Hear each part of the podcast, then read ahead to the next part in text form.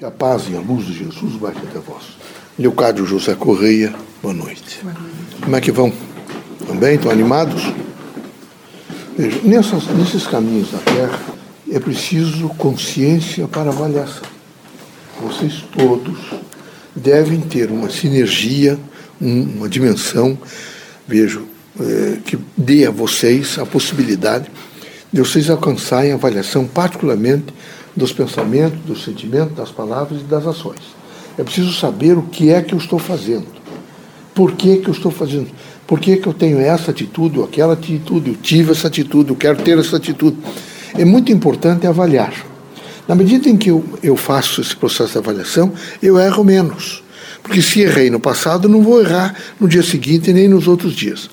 A Terra é um local onde todos nós, quando reencarnamos, devemos, como é a escolaridade, devemos estar preparados para os chamados encontros dos diferentes.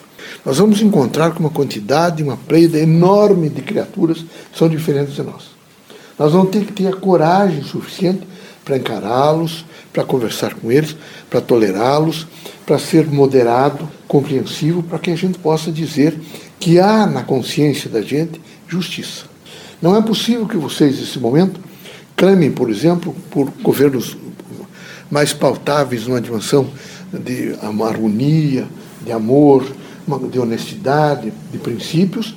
No entanto, por exemplo, resolvam que vocês podem dever para os bancos, que vocês podem enganar quem tem mais dinheiro. De maneira nenhuma. Os espiritistas devem ser extremamente lídimos. Eles têm que ter uma consciência, veja, de responsabilidade não esquecendo que, em qualquer circunstância, aonde realmente ele fez alguma coisa, ele praticou um ato, ele tem que ter a responsabilidade de responder e, se possível, se estiver devendo, saudar. Os espiritistas não podem ser de maneira nenhuma pessoas que passam a vida e deixam atrás de si rombos, angústias, crimes, evidentemente, em dimensões diferentes. Então, não dá para, nesse momento, atacar esses nossos irmãos que inadvertidamente cometeram isso, cometendo, evidentemente, outras, outros delitos que são extremamente responsáveis. Aqui na Terra é muito importante que cada um de vocês saiba que vocês recebem exatamente aquilo que merecem. Vocês não devem, de maneira nenhuma, gastar mais do que podem. É uma lástima que um país capitalista não tenha educado vocês todos a um consenso de só gastar aquilo que é possível. Não posso viajar, não posso viajar. Eu não tenho como, não é possível fazer isso. É preciso ter uma conotação de responsabilidade. Como é que eu vou ser espírita se eu sou absolutamente irresponsável? Estou sempre num contexto de procurar recursos para, nesse momento, me fazer equilíbrio. Quando o equilíbrio dá a partir de mim, eu tenho que planejar a minha vida da melhor maneira possível. Então, vocês têm que se avaliar, vocês têm que se perguntar muito. Porque vocês não esqueçam que vocês são educadores e educandos. E que nessas duas funções, vocês devem ter uma responsabilidade imensa de procurar equilíbrio, bom senso, diálogo, fraternidade entre as pessoas eu não sei se essa coisa de, uh, utente e consumista que tomou conta da, do mundo, onde há um, um, corre, todo mundo correndo, correndo, correndo, não é? Nessas cidades grandes, até se trouxermos alguns espíritos, já ficam pensando que estão marchando. É uma coisa horrorosa, né? lá em São Paulo, por exemplo, todo mundo caminha numa. Aquilo escrito uma marcha, ligeiro, ligeiro, ligeiro, ninguém fala com ninguém. É uma coisa lastimável tudo isso. Em contrapartida, permanentemente atrás de composições. Outro elemento perverso que vocês têm, agora estão com eles na mão, que é um instrumento tecnológico bom, é essa tal internet. Alguns de vocês passaram até a brincar. Vocês até esqueceram que são espíritos, passam, é, é, é transmitem a, as coisas extremamente, dolorosamente negativas àquelas tais redes que vocês criam. Vocês deveriam transmitir para os outros elementos que fossem responsáveis, solidários com a construção humana, com a construção dessa nação, com a construção de Curitiba, por exemplo, com a construção de cada homem, e não ficar mandando nesse momento mensagens que são é, extremamente, às vezes algumas até imorais, que não têm significação para um espiritista. O espiritista estanca tudo isso imediatamente. Quando acontecer isso nesses tais computadores de vocês, vocês façam o favor de imediatamente estancar. Vocês não podem, nesse momento, proliferar o negativo, o desumano, aquele que não respeita, evidentemente, a dignidade da pessoa humana. E tratem de pensar uma coisa: vocês não podem, como aposentados, ficar sentado o dia inteiro a ficar mandando recado para o mundo inteiro, tentando conversar nesse processo virtual. Isso não é vida. Isso é efetivamente uma negação da vida. Vocês tratem de se ajustar, de ler mais as obras espíritas, é, caminhar, quando possível, nos ambientes fora de casa, procurar o que é necessário e não ficar única e exclusivamente. Deixe isso para as funções ocupacionais. Trabalho, que é necessário. Isso veio para ajudar vocês, ajudar todas as profissões. Quem sabe ajudar também vocês não se sentirem isolados. Mas não é possível vocês fazerem o vício, que tudo em vocês, na Terra, cria vício. É vício do alcoolismo, é vício de drogas, de dependência química, é vício nesse momento de sair, por exemplo, de procurar todos os dias, na mesma hora, ir lá para a Rua 15, só vocês veem, vejam os tipos e os rostos e marcas que estão lá, não fazem nada. É uma composição só então, visitar esses tais shopping, trata de arranjar uma, uma ocupação. Tem que arranjar uma ocupação.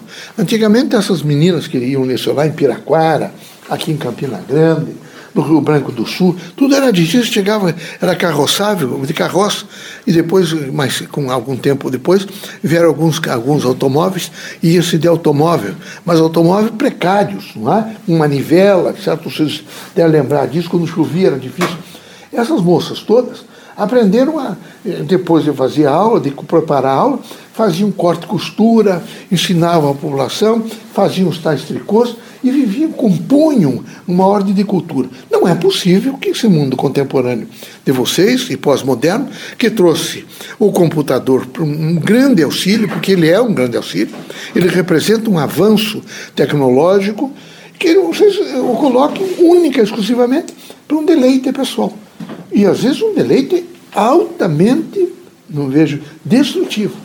Há meninos que estão passando aqui e estão dizendo, por exemplo, que estão viciados na linguagem sexual do tal computador. Eu espero que nenhum de vocês tenha a ousadia de vir me olhar, falar comigo e ficar é, buscando, evidentemente, satisfações nesta ordem pornográfica, mentirosa, doente, ostráfica e extremamente contrária a uma ordem humana. Ordem sexual em televisão, exposição de órgãos sexuais, é, verificar, por exemplo, coito em, em televisão, é uma negação integral da vida. Só alguém que é doente mental pode gostar disso. Quem for normal não vai gostar disso. Isso é, e não, não se iludam. É, isso começa fraco e, e vai subindo a tal ponto que o homem se afasta e a mulher até mesmo das lides de emoção e de dimensões sexuais. Não dá para ter isso. Os espiritistas devem ser muito, muito compreensivos, justos. Eu não tenho, não estou tirando o livre-arbítrio de vocês. Eu estou dizendo que para frequentar as casas espíritas e para viver as casas espíritas, deve-se viver um, um, o que foi feito durante o dia, à noite, amanhã de manhã. Vocês têm que ter uma noção de responsabilidade. Ah, mas é livre. Não interessa que seja livre. Vocês também são livres. São livres de consciência para dizer isso eu não quero. E trazer para dentro da casa de vocês esse tipo de mensagem, esse tipo de pornografia.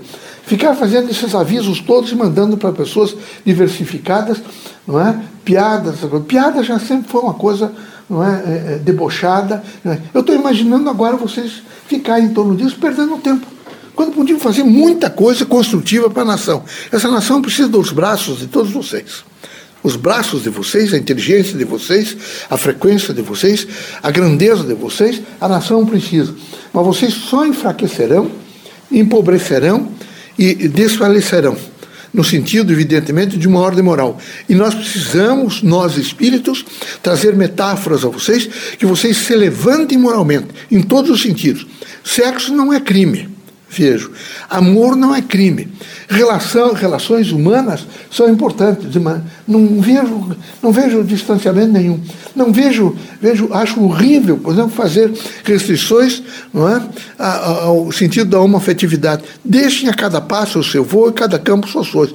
Mas acho péssimo, por exemplo, ficar eh, eh, nesse momento criando uma ordem mercantilista em torno do sexo e uma, uma perversidade imoral em torno, evidentemente, disso. Isso é pavoroso e, e atesto e digo para vocês com sinceridade que vocês sejam suficientemente homens e mulheres para, em hipótese nenhuma, se deixar contaminar por um processo vicioso, doentio, veja, perverso, tão perverso porque ele é filho do materialismo, que vai criar em vocês uma diminuição de pessoa. Deus ilumine vocês todos, que Jesus os fortaleça, que vocês sejam muito fortes. Nós, os grupos de exercício mediúnico, nós vamos cuidar dessa gente. Nós não podemos deixar, eh, nós não podemos ter controle. Nós temos que dizer a eles que o Espiritismo é mente, é pensamento, é linguagem e não bobagem, e não, é, é, evidentemente, encher tempo e ficar em torno de, de, valores que não são construtivos e dignificadores da pessoa humana.